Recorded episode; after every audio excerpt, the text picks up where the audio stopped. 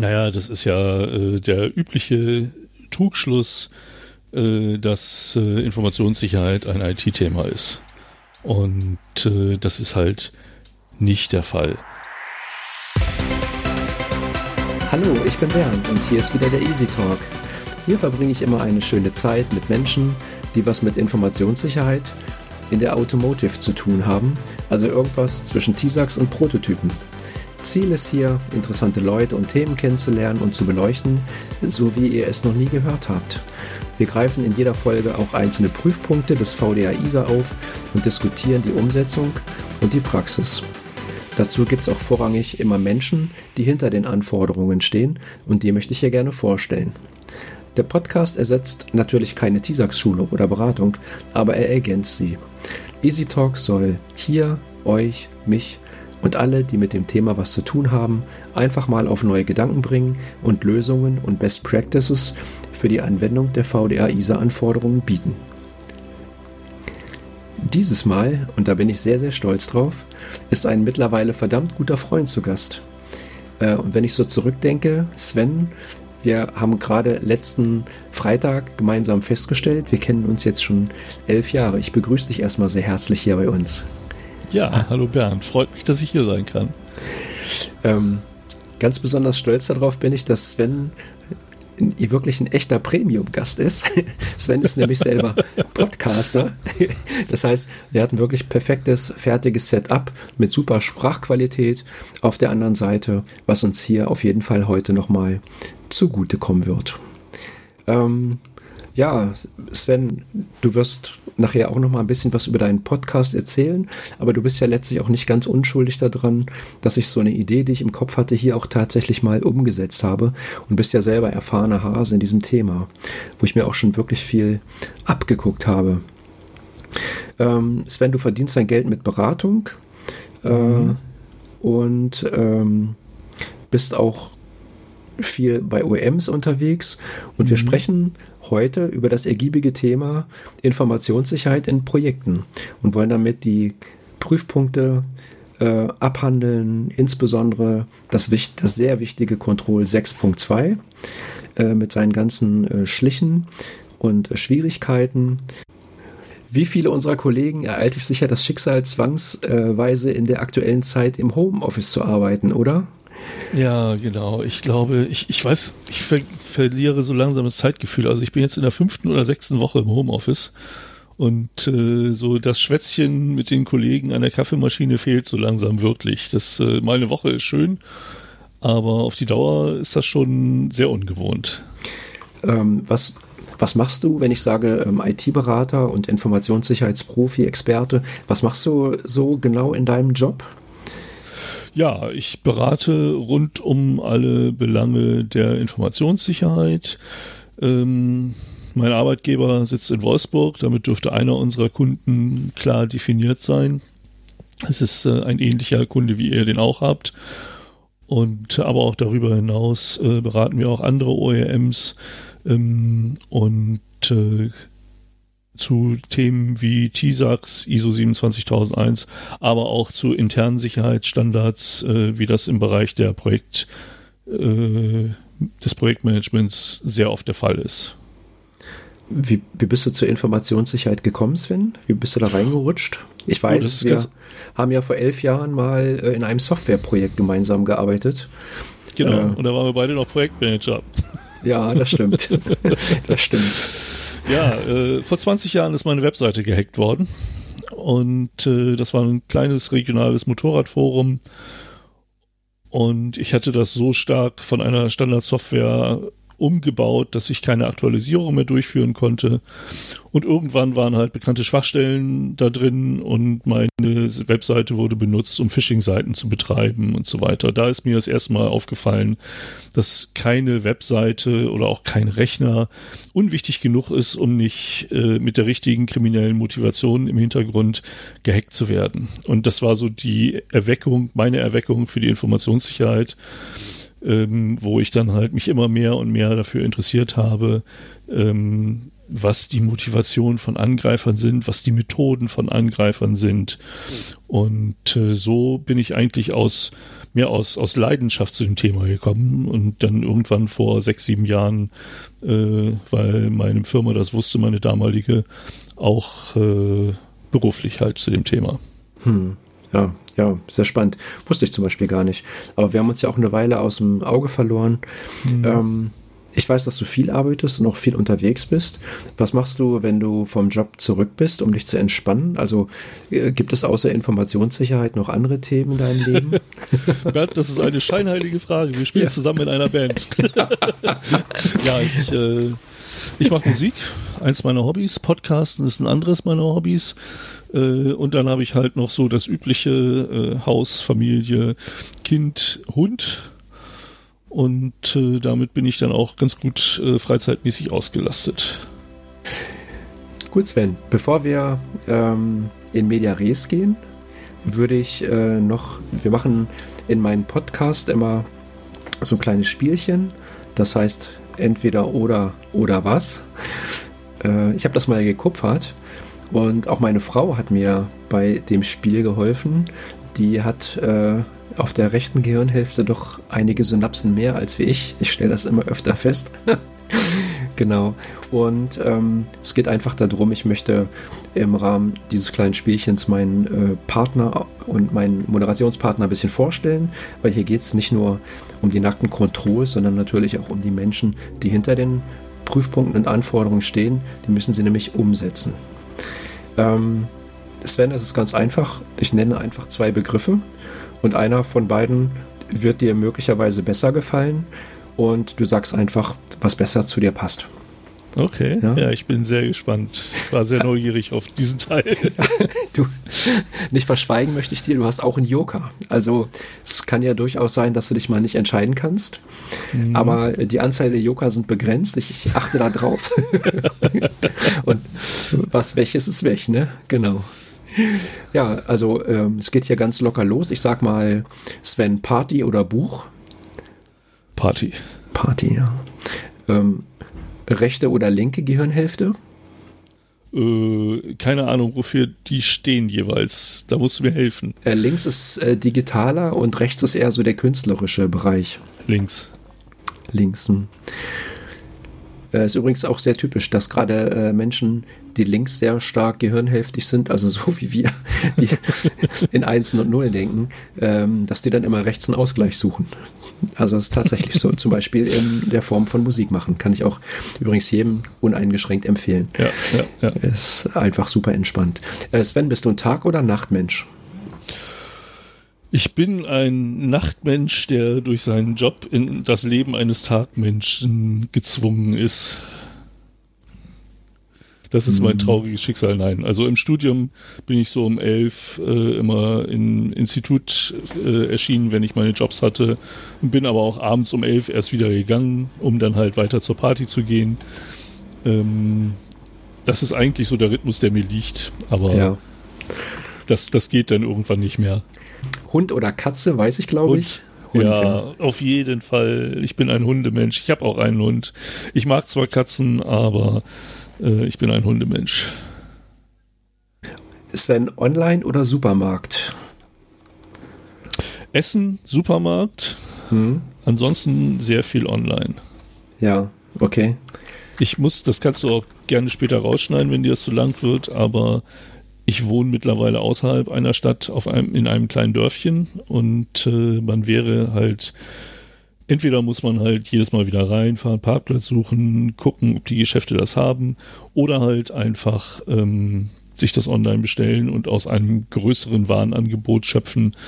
Ähm, man ist halt auf dem Dorf nicht mehr so von allen Konsummöglichkeiten abgeschnitten, wie das früher vielleicht war. Über, überzeugter Online-Käufer. Schande auf mein Haupt. Anderes Thema, Berge oder Meer, wenn du in Urlaub fährst? Äh, wenn ich in den Urlaub fahre, mehr. Mhm. Nicht aber mehr daran, dass meine Frau dahin möchte. Ich würde auch mit Bergen zufrieden sein. Am zufriedensten bin ich, wenn eine schottische Distillerie immer in der Nähe ist. ja, ich erinnere mich da noch an ein anderes Hobby von dir. Ja. ja, das versuche ich gerade ein bisschen einzuschränken, aber ich habe einen ziemlich großen Whisky-Schrank zu Hause. Naja gut, dann das muss man ja auch erstmal wegarbeiten. Ne? Dann, ja. Genau. ja, es wird Zeit, dass Corona vorbei ist. Ich, äh, also es gibt vielfältige Gründe, auch mal wieder äh, bei dir zu Hause vorbeizufahren. Ja. Genau, genau. So eine Handvoll Punkte habe ich noch, die werden jetzt ganz witzig. Äh, Sven, Doom oder Mario Kart? Doom. Doom, ja. Keine Frage. Ja, ich, muss, ja ich muss gerade mit meinem Sohn Mario Kart auf der Wii spielen. Ich finde es fürchterlich. Öttel, Öttel, ja. Apple oder Android? Apple. Apple. Äh, uneingeschränkt oder? Also es gibt ja Leute, die hassen Android, es gibt Leute, die hassen Apple. Also das ist eigentlich aus, aus Sicherheitserwägungen bei mir der Fall. Ich finde Apple zu teuer. Ich habe mir immer wieder gesagt, wenn ein neues Gerät anstand, versuch's doch mal mit Android. Und äh, aber dann sehe ich halt, wie lange diese Geräte supported werden, wenn sie dann überhaupt Updates bekommen. Und mein altes, überteuertes iPhone kann ich fünf Jahre betreiben, bis es dann irgendwann wirklich zu langsam wird, aber hat immer das aktuellste Betriebssystem drauf und so weiter. Also es ist eine Hassliebe. Ähm, aus Vernunftgründen ja. finde ich, nehme ich Apple. Kennst, kennst du die Richtlinie vom BSI für, ähm, für Plattformbetreiber? Hast Hab du die noch nicht durchgelesen? Nein. Äh, ich weiß, dass halt, sie eine rausgebracht haben. Ja, die, die kam jetzt erst und ich hatte mal so rübergeguckt und habe ich sehr, sehr gewundert. Da steht tatsächlich drin, wenn ich es richtig in Erinnerung so, habe. Ja, fünf Jahre, fünf äh, Jahre. Support, ne? Ja, fünf ja. Jahre, ja, genau. Äh, leider wieder nur BSI und Behörden. Genau. Mhm. Ähm, noch zwei Punkte, die führen uns dann auch schon so ein bisschen ins Thema rein. Ähm, ISMS, was denkst du? Überbewertet oder unabdingbar? Also brauche ich sowas eigentlich? Unabdingbar, aber aus den richtigen Gründen. Ja, super. Antwort. Hm. Ja, also nicht, weil man zu einem Standard Compliance sein will, sondern weil man seine Sicherheit erhöhen möchte. Erstmal, ich würde sagen, interessante Einblicke. Vielen Dank. Und dann steigen wir jetzt mal in unsere Kategorie VDA ISA Corner. Im ISA Corner sprechen wir äh, heute über äh, wirklich spannende Themen. Ähm, insbesondere geht es um Informationssicherheit in den Projekten, die sich im Control 6.2 wiederfinden, Organization of Information Security. Äh, Sven, wo liegen eigentlich deine speziellen Berührungspunkte zur Informationssicherheit in Projekten? Vielleicht kannst du noch mal uns ganz kurz einen Überblick geben, äh, was du gerade aktuell tust und wie es überhaupt eigentlich auch zu diesem Thema gekommen ist. Ja, kann ich gerne machen. Ich bin auch gar nicht so der absolute TISAX-Experte, sondern äh, deswegen habe ich mir dieses Thema auch ausgesucht, weil ich da letztes Jahr und dieses Jahr äh, recht intensiv bei verschiedenen OEMs äh, zugearbeitet habe und äh, dann auch mit den entsprechenden internen Standards dazu ähm, zusammengekommen bin. Ich bin, wie du auch weißt, wir haben ja selber vor elf Jahren als Projektmanager nebeneinander gesessen. Ähm, da kommen wir beide her. Du bist ein bisschen früher in die Informationssicherheit abgewandert als ich. Und äh, deswegen ist das, dieses Thema Informationssicherheit im Projektmanagement für mich halt etwas, was äh, beide Themen, äh, in denen ich arbeite, halt betrifft. Konkret bin ich seit letztem Jahr bei zwei OEMs im Einsatz um bei der Umsetzung interner Projektsicherheitsstandards zu unterstützen. Vor allen Dingen äh, bei, bei einem, der nicht in Wolfsburg ansässig ist, äh, habe ich so einen ganzen Zoo von internen Projekten betreut und dort die Projekte, den Projekten quasi übersetzt, was denn die Sicherheit überhaupt von denen will und wie sie das umsetzen können und was da gemeint ist und so weiter. Ich äh, finde das insofern spannend, genau, also als dass ich ja auch so ein bisschen aus der Ecke komme und ich glaube, gerade im Bereich Informationssicherheit hat sich in den letzten 10, 15 Jahren wirklich unheimlich viel getan. Ich, also ich erinnere mich noch selber, ich habe ja eine Bankvergangenheit, äh, wo ich als Projektmanager auch in so Großprojekten gearbeitet habe und Leute, die mit Informationssicherheit anfingen, die haben mich echt einfach gestört. Ja, weil die ja. musste ich, ich wusste nicht, was die machen, ich musste sie bezahlen. Also muss man mal so klipp und klar sagen. Und ich glaube, das hat sich heute sehr, sehr stark ähm, nee. geändert. Die Leute haben ganz anderen Stellenwert bekommen und werden heute, glaube ich, in ganz anderer Art und Weise geschätzt. Sie werden ja. mittlerweile besser bezahlt, aber äh, sie sind immer noch genauso ungern gesehen, glaube ich. ja, Also das, das, das äh, zeigt man dir als Auditor in den Unternehmen vielleicht nicht so. ja. ähm, aber es ist schon so, dass du als Verhinderer dastehst, als notwendiges Übel. Die, die Einsicht, ja, irgendwie brauchen wir sowas, die ist gereift. Aber ähm, trotzdem ist es immer noch sehr ungern. Ich äh, mache mal den Übergang jetzt konkret zum mhm. äh, TISAX Control 6.2 und zitiere mal so ein paar Fakten, die ich hier immer ganz kurz mache, weil ich sie nenne. Ähm, ich mache das aber nur ganz kurz, weil das natürlich jeder auch im VDA-Fragebogen nachlesen kann. Äh, wir sprechen heute über das äh, Control insbesondere 6.2 äh, Referenz zu ISO 27000 gibt es auch. Das reflektiert da, oder TISAX oder der VDA ISA genauer gibt hier eine Referenz an auf das Control A615. Ähm, Zielreifegrad ist hier 3. Das heißt also, Prozesse sind etabliert. Bedeutet, ähm, ich habe immer ein Ergebnis, was ich vorzeigen kann, ein Arbeitsergebnis. Ähm, der Prozess ist auch dokumentiert, wie man das also macht. Und das Prozessziel, das lese ich mal vor, das ist nämlich ganz interessant. Ähm, da steckt äh, ziemlich viel Musik drin. Die Anforderungen an die Informationssicherheit werden unabhängig von der Art des Projektes, Klammer auf, und jetzt kommt's, auch Nicht-IT-Projekte, Klammer zu, berücksichtigt. Dieses beinhaltet auch den Umgang mit Informationssicherheit und Informationssicherheitsrisiken in den Projektmanagementmethoden der Organisation. Ähm, wir hatten es eben schon mal so ein bisschen angerissen.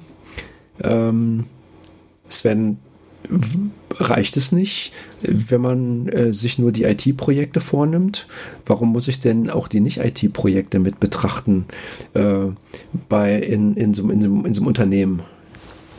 Naja, das ist ja äh, der übliche Trugschluss, äh, dass äh, Informationssicherheit ein IT-Thema ist.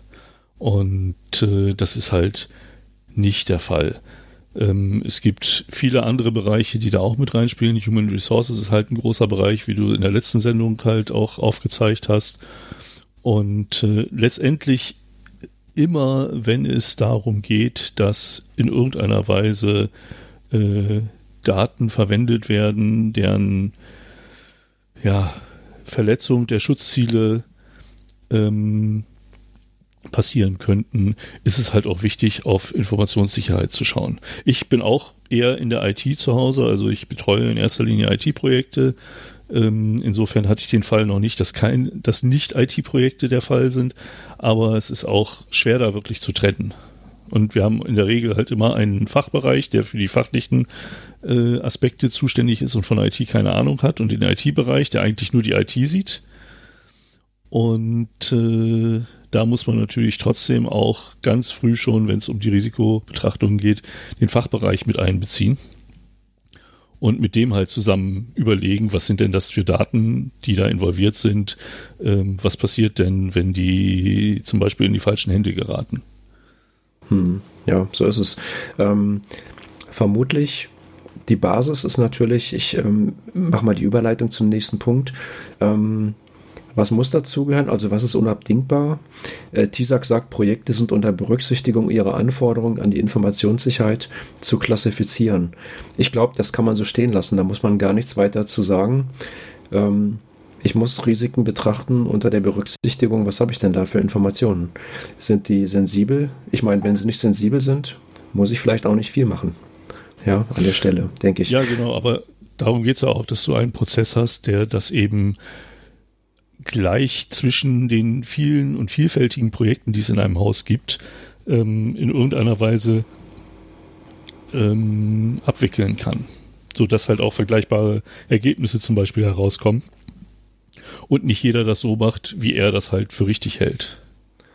Wie kommst du an die Klassifizierung? Also äh, gibt es bei euch einen Prozess oder gibt es bei euch geregelt, wo die herkommt? Also ist, ist für ähm. jedes Projekt die Klassifizierung irgendwie immer klar? Ist die aufgeschrieben? Ähm, in dem Umfeld, in dem ich momentan arbeite, äh, ja. Ähm, das ist halt äh, dort wirklich so, dass es einen Prozess gibt, wo zu Projektbeginn mit der IT-Sicherheit gemeinsam das Projekt klassifiziert wird. Da gibt es ein paar Schritte davor, die beinhalten auch eine sehr grobe Risikoanalyse. und vor allen Dingen erstmal überhaupt die Überlegung, welche Daten haben wir denn überhaupt hier? So dass äh, aus der Natur der Daten und deren Klassifizierung unter Umständen auch das Projekt dann entsprechend klassifiziert wird. Und dann gibt es halt Regelungen, ähm, nach welchen Kriterien welche Klassifizierung äh, zu, vorzunehmen ist. Und das zieht dann auch entsprechende Maßnahmenkataloge hinter sich her. Hm, ja, also die, genau, äh, Schutzmatrix, Thema Schutzmatrix, genau. Klassifizierung kommt ja immer vor. Ähm, ich hatte übrigens neulich eine Firma, das möchte ich ganz kurz erzählen, weil ich das sehr gut fand. Äh, die wussten jetzt nicht, wo sie eigentlich die Klassifizierung der Projekte dokumentieren wollten. Die haben ihre Projekte kurzerhand mit ins Inventar aufgenommen, also in den Punkt 8.1, da wo im Grunde als Asset. Und das mhm. fand ich eigentlich eine ziemlich coole Geschichte, die da einfach ja. mit reinzuschreiben.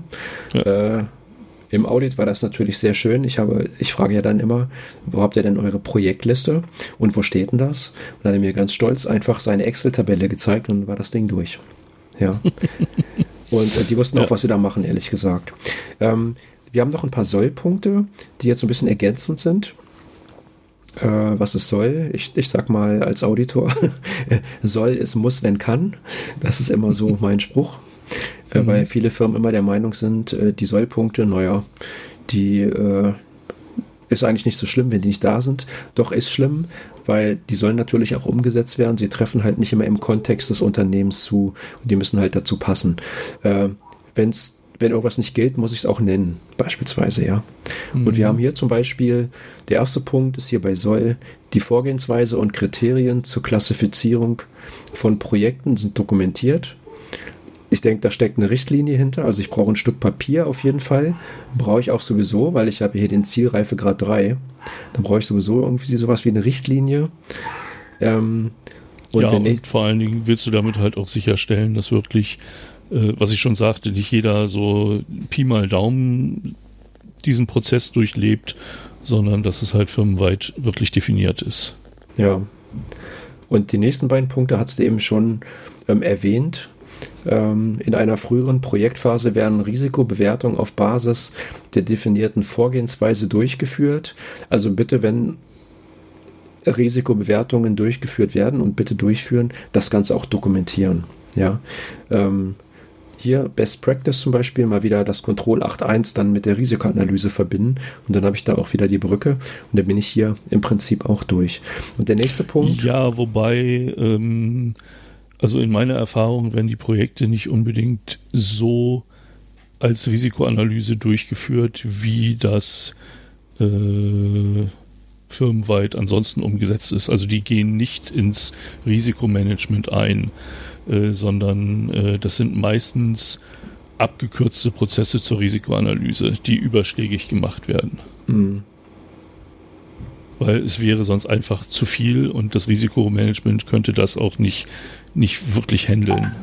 Hm. Also ich, ähm, es gibt sicherlich da mehrere Wege. Also, ne, genau, definitiv. Mhm. Definitiv. Hängt das kommt auch darauf an, wie viel, wie viele Projekte halt anfallen. Ne? Ja, Wenn du genau. halt Hunderte hast, äh, dann, dann hast du eine mega Verzögerung in deinem Projekt, wenn das irgendwie zentral über das Risikomanagement geht. Das stimmt. Und wenn dann halt eine Vorgehensweise, vor allen Dingen, das muss ja auch das Projekt können. Also äh, eine, eine dokumentierte Vorgehensweise zur Risikoabschätzung, die muss halt so weit vereinfacht sein, dass das Projekt in der Lage ist, diese Risikoabschätzung ähm, zu machen. Ja, wobei ich dann immer sage, also es geht ja hier um Risiken zur Informationssicherheit, muss man nochmal mhm. klipp und klar eingrenzen. Ähm, wo kann man die unterbringen? Ähm, und äh, was Firmen ja auf jeden Fall immer machen, ist sowas, irgendwie machen die ja mal sowas wie, nennen wir es mal Machbarkeitsanalyse. Äh, so ein Projekt wird, das wird mal aufgenommen, dann wird es bewertet, dann guckt man, ob ich damit auch Geld verdiene, es wird irgendwo kalkuliert. Und im Rahmen dieser Kalkulation kann man das natürlich auch super mit unterbringen an dieser Stelle, indem man dann einfach sich so einen kleinen Katalog macht und sagt, okay, welche Fragen muss ich denn hier im Rahmen einer Risikobewertung abfragen? Also beispielsweise so triviale Sachen wie, ähm, gibt es spezifische Anforderungen oder beispielsweise auch gibt es spezifische Meldefristen. Ja, oder ähm, äh, Entschuldigung, Melde, Meldepflichten heißt das. Also ich weiß, dass mhm. einige OEMs in ihren Verträgen konkret äh, Punkte drin haben, wenn du zum Beispiel angegriffen wirst oder ähm, sag ich mal offensichtlich wird, dass ein Angriff auf Daten eines OEMs stattgefunden hat, dann ähm, gibt es die vertragliche Verpflichtung, dann dort sich an eine bestimmte Stelle zu wenden. Ja. Mhm. Und äh, also aus Wolfsburg weiß ich es ganz genau, da, da ist das äh, gang und gäbe und bei anderen äh, OEMs, also in München ist es aber so ähnlich. Und da kann ich auch nur jedem empfehlen, übrigens das dann zu tun. In diesen Fällen ein bisschen mit Augenmaß. Und diese Sachen, äh, die müssen ja auch entsprechend berücksichtigt werden. Das heißt, die Projektmitarbeiter müssen ja wissen, was sie da zu tun haben und mhm. dann gegebenenfalls die Hand heben. Ne? Mhm. Ja. Mhm. Ne, genau. Ähm, den nächsten Punkt hat du auch schon genannt. Für identifizierte Informationssicherheitsrisiken werden Maßnahmen abgeleitet und im Projekt berücksichtigt. Ich glaube, das war deine äh, Klassifikation, ne, die du eben schon angesprochen ja, hast. Ja, also die, das setzt sich so in der Praxis bei mir ähm, aus mehreren Faktoren zusammen. Also einmal quasi eine Schutzbedarfsfeststellung für die, für die drei oder in, in meinem Fall sogar vier Schutzziele äh, Vertraulichkeit, Integrität, Verfügbarkeit und Authentizität. Ähm, und woraus dann mit ein wenig äh, Voodoo eine Risikoklasse gebildet wird. Aber der Maßnahmenkatalog äh, fällt nicht nur aus der Risikoklasse raus, sondern hängt auch davon ab, wie für die einzelnen Schutzziele quasi der Schutzbedarf ähm, skaliert wurde. Und die Risikoklasse sagt dann aber auch zum Beispiel aus, wenn das jetzt eine besonders hohe Risikoklasse ist, dass meinetwegen nochmal ein Pentest vor Livegang erfolgen muss ähm, oder dass der Datenschutzbeauftragte mit eingebunden werden muss und, und solche Geschichten.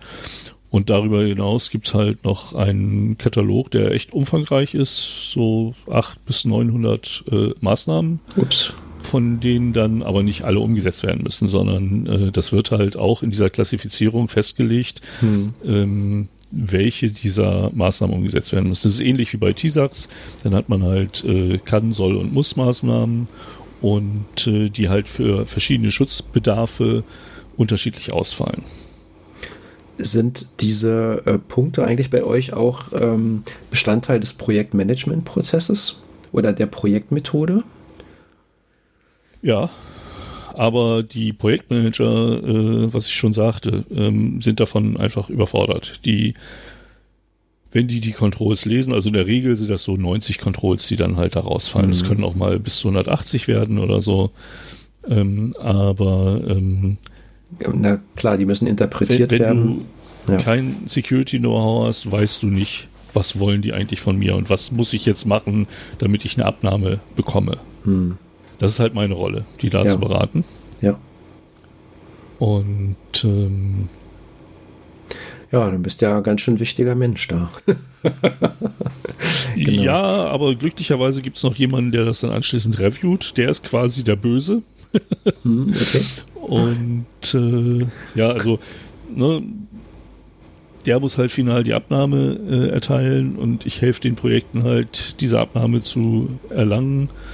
Äh, insofern bin ich, obwohl ich in der IT-Sicherheit arbeite, auch mal quasi auf der guten Seite, was äh, ungewohnt ist, aber auch mal sehr, sehr wohl tut. Ja. Ähm, bleibt noch ein wichtiger Punkt. Ähm, wenn ich mit hohem Schutzbedarf arbeite, dann sagt der VDA ISA hier als Zusatzanforderung, abgeleitete Maßnahmen werden im Projektverlauf regelmäßig überprüft und bei Änderung der Bewertungskriterien neu bewertet. Mhm. Ähm, was will uns der VDA ISA damit sagen? Was soll ich denn da tun?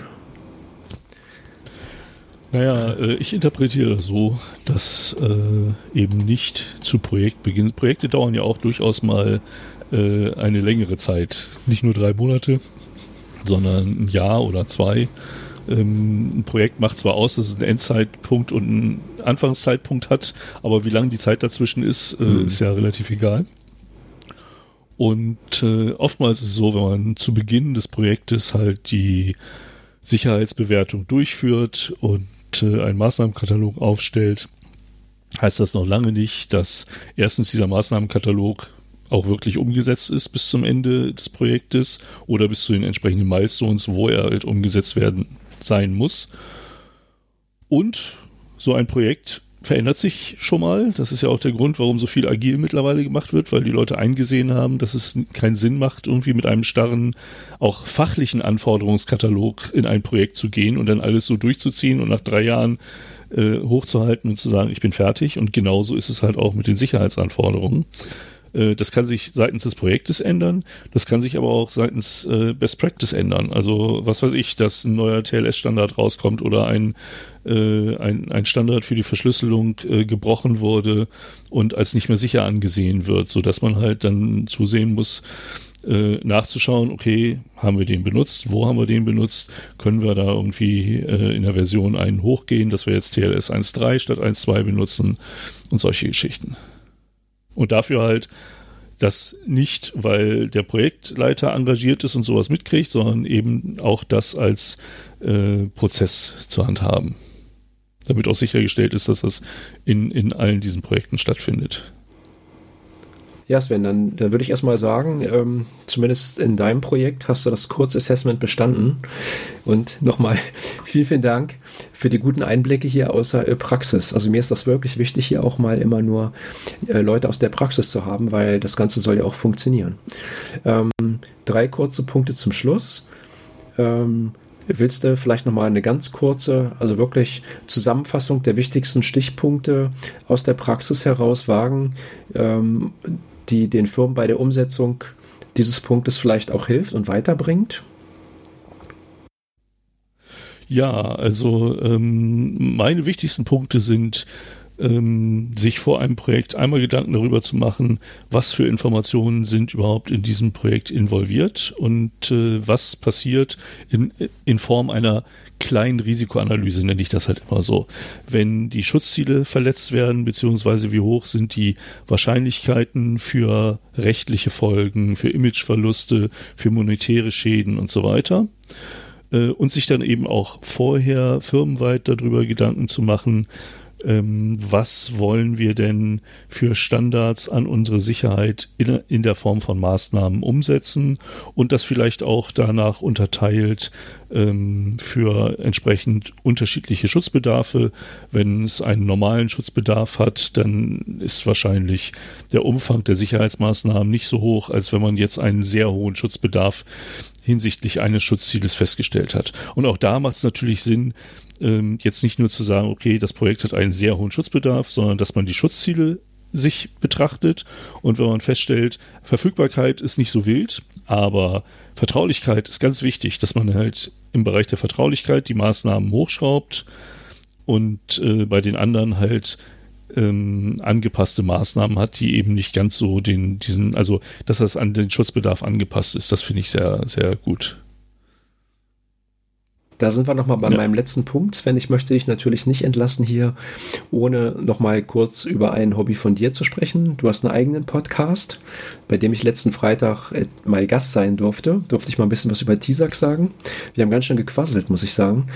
Und mhm. ähm, du hast Wir?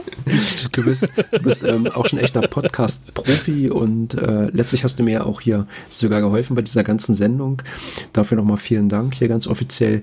Ähm, willst, möchtest du deinen Podcast nochmal vorstellen? Also für die, die es noch nicht gehört haben, wir können ihn auch gleich nochmal nennen. Ähm, ich fand das schon eine tolle Sache. Sag nochmal ein bisschen was dazu. Ja, mein, mein Podcast äh, nennt sich der Zero Day Podcast abgeleitet von den Zero-Day-Exploits ähm, unter der Domain 0x0d, also Zahl 0, Buchstabe D, Zahl 0, nein, 0d, 0x, 0x0d, 0x0d.de. Verdammt. Äh, und da mache ich mit einem ehemaligen Kollegen, den ich über die letzten vier Jahre dadurch auch sehr gut kennengelernt habe und der mir sehr ans Herz gewachsen ist, ähm, einen Podcast zusammen rund um Informationssicherheit und Datenschutz, also das ganze breite Themenspektrum, ähm, der sich allerdings äh, auch mehr an Endanwender richtet. Äh, ich habe es mal so die Dauer-Awareness-Sendung äh, genannt. Mir ist halt wichtig, so die Message ein bisschen in die Endanwender zu bringen, dass die auch in der Lage sind, Risiken für ihr Setup zu Hause meinetwegen abzuschätzen Und äh, wir berichten alle zwei Wochen, wenn wir den Termin hinbekommen, über aktuelle News und allgemeine Themen rund um IT-Security und Privacy. Das seit Ende 2016. Wir sind jetzt im vierten Jahr und haben fast, ja, die nächste Folge wird die Wahnsinn. Folge 60 sein. Ja, ihr habt ja äh, auch ähm, fast schon ein bisschen frustrierend. Äh, ihr zeigt ja immer auf, welche, welche Datenverluste, welche Leaks, welche Exploits es zwischen den beiden letzten Sendungen gab. Und äh, ist das nicht ein bisschen frustrierend, wenn man das schon seit 2016 immer. Ja, es ist vor allen Dingen frustrierend, wenn es immer das Gleiche ist. Also, ähm, ja, wir haben feste Rubriken. Ähm, der, die Datenverluste am Anfang, da werden halt nennenswerte Datenverluste von Unternehmen nochmal genannt in der Zeit seit der letzten Sendung. Und äh, da ist es halt wirklich so, dass immer wieder alte Bekannte auftreten, die ungesicherte MongoDB mhm. irgendwo im Internet, äh, die äh, ungesicherten äh, Amazon Web Services, äh, Buckets, wo äh, halt auch dann Backup-Dateien meinetwegen ungesichert im Internet zu finden sind. Oder auch äh, in letzter Zeit dazu gekommen sind halt Elasticsearch-Instanzen, die ohne Authentifizierung irgendwo rumstehen. Und äh, das ist schon, schon recht äh, frustrierend, dass es immer noch, immer wieder das Gleiche ist. Ähm, es gibt mittlerweile zwischen den ganzen Sicherheitsforschern, die haben sich einen Sport daraus gemacht, das Internet nach solchen Sachen zu durchsuchen. Hm. Deswegen wird auch so viel gefunden. Äh, weil es relativ einfach ist, mit den entsprechenden Mitteln sowas auch aufzudecken. Das darf man auch nicht vergessen. Niemand darf sich hinter der Anonymität des Internets verstecken, weil so groß ist das, vor allen Dingen das IPv4 Internet nicht. Äh, wir haben noch die, die News-Section, wo es dann um, um, allgemeine Neuigkeiten geht. Ich vermeide es, da irgendwelche neuen Exploits oder Schwachstellen zu nennen, weil es davon einfach zu viele gibt. Und dann gibt es immer ein Thema, um das wir uns kümmern, äh, das halt einer von uns vorbereitet. Und das ist halt äh, ja in den 60 Folgen sehr, mhm. sehr, sehr vielfältig gewesen. Letztes Mal hatten wir das Thema TISAX, da hatte ich dann keine inhaltliche Vorbereitung, sondern eine organisatorische Vorbereitung, äh, dass, dass wir beide darüber mal sprechen und das Know-how dann von dir kam. Ähm, war aber nicht die Vorbereitung war nicht weniger Arbeit, muss ich sagen. Äh, gerade so, wenn man das erste Mal einen Gast in der Sendung hat, äh, muss man halt doch einiges bedenken, äh, was man nicht bedenken muss, wenn man halt ja immer im Zweierteam das macht. Was habt ihr da so zurzeit an Hörerzahlen im Schnitt? Wo bewegt ihr euch da an Feeds? Äh, also wir steuern pro Episode auf den vierstelligen Bereich zu und haben im Monat ja einen, einen mittleren vierstelligen äh, mittlere vierstellige Zahl an Abrufen. Denn das sind ja nicht immer nur die, die neueste Episode, sondern man hat auch ein Grundrauschen der alten Episoden. Ähm, und äh, so, dass wir da halt noch nicht mit den Episoden, haben nur einige bisher wirklich vierstellig gemacht. Äh, andere sind noch dreistellig, aber ähm, das geht zum Glück immer aufwärts. Das ist schön zu betrachten. Mein Podcast-Partner hat da ein bisschen Angst vor. Ich, äh, mich motiviert das, wenn ich sehe, es sind mehr, wenn das irgendwann weniger werden würden, das wäre irgendwie komisch. Sven, vielen, vielen Dank nochmal dafür. Und ähm, ich würde mich echt freuen, äh, dich ja, mal wieder hier vielleicht nochmal zu anderen Themen begrüßen zu können, äh, die ich mir sehr gut vorstellen kann. Ich hoffe, dir jetzt auch ein bisschen gefallen. Auf jeden Fall. Für mich ist ja äh, das auch eine neue Situation. Ich lerne genauso viel wie du gerade äh, aus der Perspektive des Interviewten. Und äh, es war mir eine Ehre, dass ich dabei sein durfte. Ja, Sven, dir abschließend vielen Dank für deine Unterstützung und die vielen hilfreichen Tipps und Erläuterungen ähm, hinter dem Prüfpunkt und vor allem auch aus der Praxis dieses Mal. Man versteht einfach vieles besser, wenn man die Hintergründe kennt und genau dazu soll dieser Talk auch ein Stück weit beitragen. Aber damit war es dann auch schon wieder für heute. Eine gute halbe Stunde mit der Sicherheit in Projekten bei 6.2 hier in meinem Easy Talk. Ich würde mich übrigens auch unheimlich freuen, wenn ihr mir schreibt, wie euch die Folge gefallen hat. Der Podcast ist ja noch ganz neu und längst noch nicht fertig und ich will auch noch viele Dinge ausprobieren und natürlich auch besser werden. Deshalb hilft mir euer Feedback sehr. Schreibt mir doch gerne, welche Stelle ist euch heute besonders im Kopf geblieben? Was soll ich anders machen und wann und wo hört ihr Easy Talk überhaupt? Vielleicht habt ihr auch mal Lust, selber hier bei mir zu interessanten Themen zu talken. Hinterlasst mir gerne einen Kommentar oder schickt auch gerne eine Mail an talk.chart.com äh. Ich freue mich drauf, das alles zu lesen, freue mich, wenn ihr das nächste Mal wieder dabei seid und verbleibe bis zum nächsten spannenden Gast, euer Bernd hier auf diesem Kanal.